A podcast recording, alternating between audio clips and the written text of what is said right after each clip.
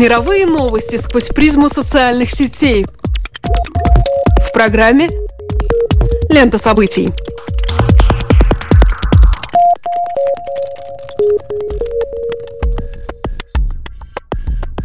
Добрый день, дорогие друзья! Вы слушаете Латвийское радио 4, и меня зовут Алексей Гусев. А меня Роман Шмелев, и это еженедельный дайджест онлайн новостей «Лента событий». Здесь мы бросаем наш субъективный взгляд на происходящее и обсуждаемое в мировой сети. Социальные сети, Facebook, Twitter – все самое актуальное и интересное в течение следующих 15 минут. С распространением вируса Эбола по миру распространяется и одноименный хэштег в Твиттере. Уже в течение нескольких недель он занимает занимает ведущие позиции в сети микроблогов как в США, так и в Старом Свете. Конечно, этому способствуют и множащиеся новости о новых случаях заражения, жертвах и усилении мер безопасности. Впрочем, на сей раз программа «Лента событий» не ограничится коротким упоминанием о вирусе. Оставайтесь с нами.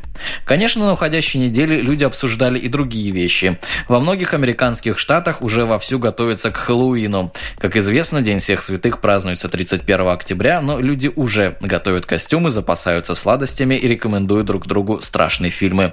В четверг же многие делились самыми разными дорогими воспоминаниями о прошлом, снабжая их подсмотренным в Инстаграме тегом Throwback Thursday. Ввиду повышенного интереса к распространению вируса Эбола на рынке мобильных приложений появилось множество продуктов, призванных удовлетворить возникшую заинтересованность. Пользователям предлагается многообразие информационных приложений, доносящих общие сведения о болезни, симптомы, способы защиты, а официальное приложение Международного общества здравоохранения предлагается бесплатно. А вот за программу Ebola Tracker, которая позволяет вам следить за географией распространения эпидемии по миру, извольте заплатить почти 23 евро. Разумеется, шумиха вокруг Эбола спровоцировала появление простейших игр. Вот, например, в одной из них забавный человечек, обладатель европейской внешности, голубоглазый блондин, пытается увернуться от низвергающихся с небес зеленых одноглазых мутантов-уродцев, олицетворяющих всем своим видом ужаса эпидемии. Есть и совершенно удивительная находка – приложение Мата Эбола, установка которого будто бы полностью обезопасит пользователя от риска заболеть страшной болезнью, Описание приложения Мата Эбола гласит Чувствуешь запах страха? Ищешь бункер, чтобы укрыться от заразы? Рвешь на себе волосы? Это приложение оградит тебя от зла. Установи и жди волшебства. Немедленный эффект гарантирован. Слово недели. Как вы уже догадались, у всех на устах на этой неделе, наверное, даже не только в мировой сети, одно пугающее слово – Эбола. Число жертв опасного вируса в западных странах Африки приближается к 4,5 тысячам, а порядка 9 тысяч инфицированы. На неделе стало известно о смерти зараженного в Германии. В США от лихорадки скончался гражданин Либерии Томас Дункан, который прибыл в страну 20 сентября. Более того, власти теперь разыскивают более сотни пассажиров, которые летели летели с Дунканом на одном рейсе. Во многих аэропортах мира усиливаются меры контроля. Людей проверяют, надеясь найти носителей вируса, пока он еще находится в ранней стадии протекания. И это, конечно, лишь часть тревожных новостей за эту неделю.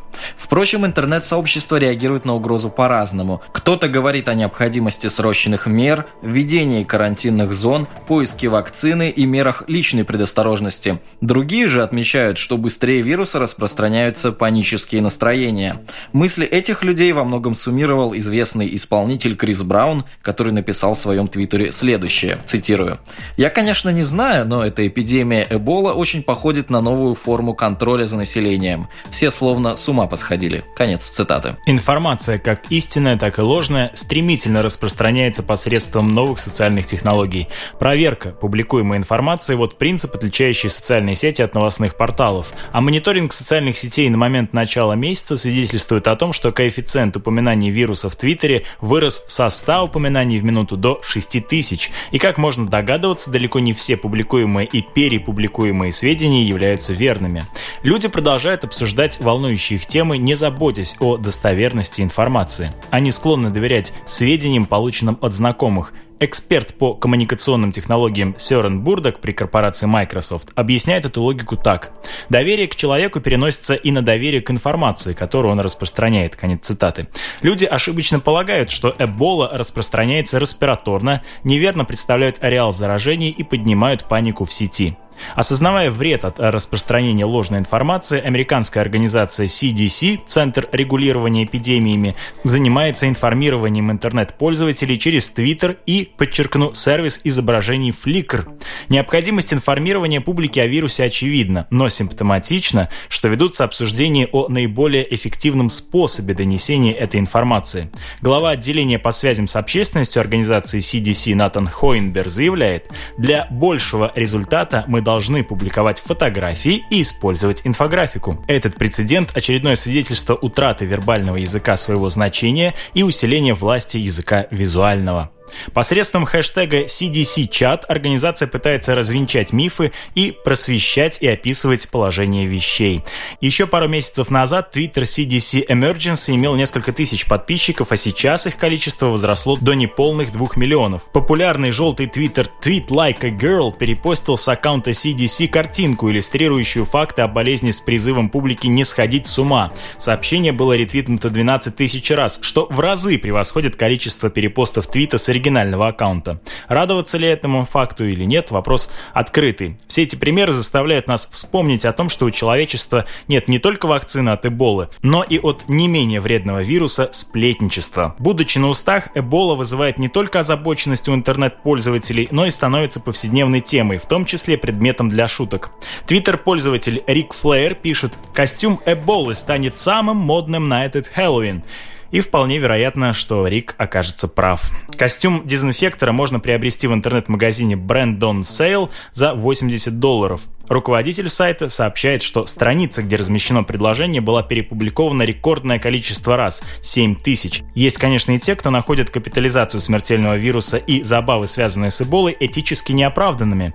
По твиттеру гуляет цитата физика Марии Маккена, которая реагирует осуждающим заявлением. «Обычно я приветствую иронию и юмор, но эти костюмы – это что, действительно смешно? Вообще-то эбола до сих пор еще не контролируется нами». Конец цитаты. Тем же, кто не видит в выборе такого злободневного костюма на Хэллоуин ничего зазорного, стоит лишь порекомендовать подождать, когда на сайте Brandon Sale появится детский костюм борца из террористической организации «Исламское государство». По заявлениям владельца интернет-магазина, подобное предложение вскоре будет доступно. Фраза недели. Фразой этой недели стал слоган «I'm safe» – «Я в безопасности». Facebook запускает новую опцию Safety Check или проверку безопасности.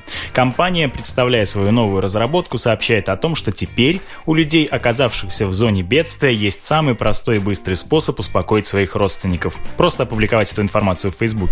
Принцип работы основан на том, что большинство мобильных устройств сейчас имеет географическое позиционирование. Как только Facebook, определяя ваше положение, замечает, что вы находитесь в зоне бедствия, то предлагает пользователю активизировать статус «Я в безопасности», который мгновенно появится на его личной странице.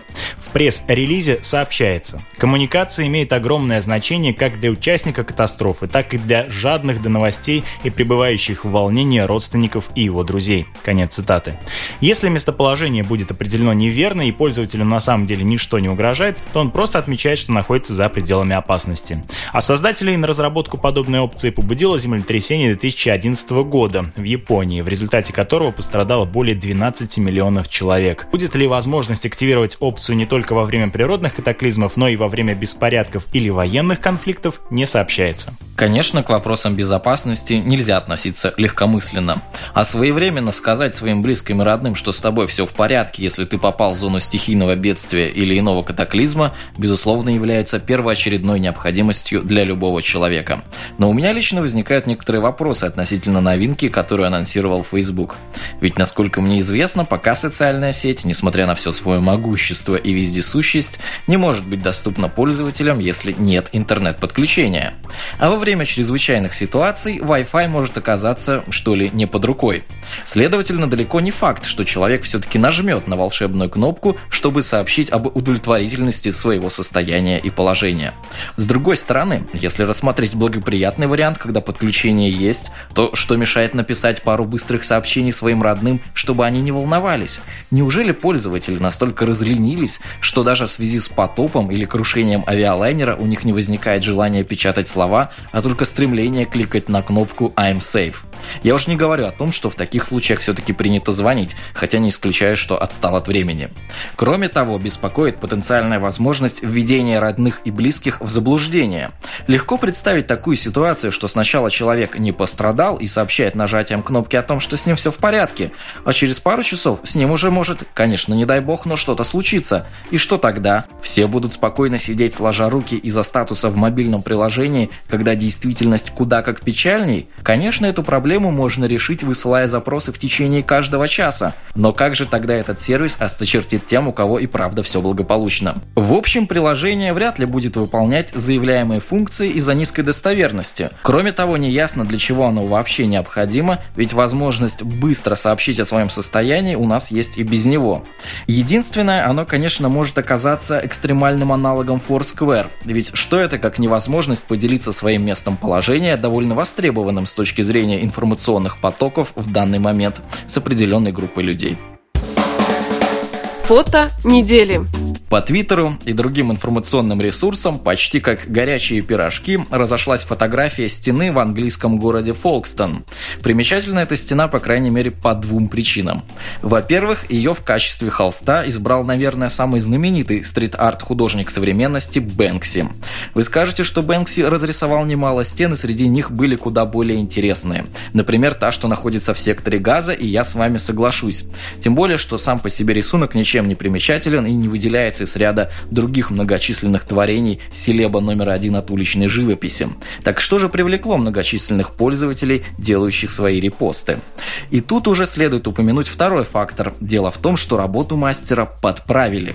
Надо заметить, что сама картина изображала женщину, видимо, посетительницу музея, которая с интересом смотрит на абсолютно пустой постамент. То есть это такой ироничный комментарий о природе современного искусства. Неизвестный вандал же решил исправить работу, наверное, одним из самых банальных способов. Он пририсовал к постаменту мужской половой орган немалых размеров. Кстати, не думаю, что изначальный смысловой посыл произведения из-за этого претерпел уж слишком значительные изменения. Правда, местная полиция не оценила новаторство. Из сообщений прессы следует, что стена была приведена в прежнее состояние довольно оперативно. В Твиттере описанные метаморфозы вызвали смешанную реакцию. Кто-то желал смерти неотесанному вандалу, вторгшемуся, похоже, чуть ли не в храм искусств, и сетовал на неуважение к кропотливой работе художника. Других же, как водится, инцидент изрядно повеселил. Третьи не упустили возможность отметить то, что, по их мнению, после обновления работа стала намного лучше. Мне же кажется, что мы столкнулись тут с любопытным культурологическим феноменом, ведь сам Бэнкси в начале своей карьеры также воспринимался как вандал – Многие его работы просто закрашивали, и это не мудрено. В обществе не принято одобрять, когда сомнительные субъекты что-то малюют на стенах. Художнику приходилось действовать под покровом ночи, опасаясь бдительного ока представителей органов охраны общественного порядка. Сегодня все изменилось. Бэнкси стал одним из самых продаваемых художников современности. Его творения на стенах не то, что не уничтожают. Любой город будет только рад получить свой арсенал такую достопримечательность. Теперь он пусть и слегка хулиганский, но вполне признанный творец. И его работы всячески ограждают и даже отмывают от чужого, неправильного и непрофессионального уличного художества. Хотя он и неизвестный аноним, на которого сейчас многие ополчились, сделали по сути одно и то же. Изменили внешний вид городской стены с помощью баллончика краски. Смерть встречает современное искусство в музее. Радикальная художественная практика, которая порой неотличима от вандализма, институализируясь, теряет свое значение. Полицейские охраняют работы Бэнкси, как это возможно? Разве они не должны ловить того, кто с точки зрения общественной нормы является хулиганом и портит городское имущество? Полагаю, что для Бэнкси такие действия со стороны властей должны были бы явиться оскорбительными, так как по большому счету они уничтожают весь эффект его творчества. Дело в том, что, несмотря на на усвоенную, казалось бы, человечеством концепцию модернизма с его стремлением к активному соучастию художника и зрителя, несмотря на демистификацию и десакрализацию автора, которую предпринял постмодернизм, мы продолжаем относиться к искусству как к чему-то, что предназначено для пассивного созерцания и стремимся законсервировать эти объекты в своей первозданности. Уличное искусство, к которому принадлежит и направление граффити, принципиально иного свойства. Условное непостоянство этих предметов в живописи роднит этот вид искусства с акцентом эксбиционизмом или перформансом. Граффити рефлексирует и коммуницирует с повседневной уличной реальностью. Акционизм предлагает эту реальность изменить и преобразить. В этой связи мне вспоминается произведение санкт-петербургской арт-группы «Война», которая некоторыми своими мотивами напоминает нам описанную фотографию. Произведением стала акция, прошедшая в ночь на 14 июня 2010 года в Санкт-Петербурге в день рождения Че Гевары. Активисты группы нарисовали гигантский фаллос на Литейном мосту. Изображение размером 65 на 27 метров было сделано всего за 23 секунды. Ночью при разведении моста рисунок поднялся напротив здания ФСБ в Санкт-Петербурге. Деятели группы «Война» не раз преследовались полицией и оказывались в местах не столь отдаленных. Но, как следует из описанного случая с работой Бэнкси, все, что необходимо для того, чтобы вырвать жало, обезоружить и обезвредить современное искусство, лишь встать на его защиту.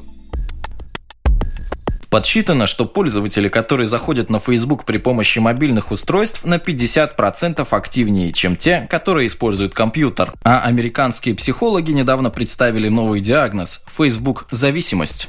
Подписывайтесь на наше сообщество в Фейсбуке и слушайте программу «Лента событий» на сайте lr4.lv. С вами были Алексей Гусев и Роман Шмелев. До новых встреч по ту сторону сетевого кабеля.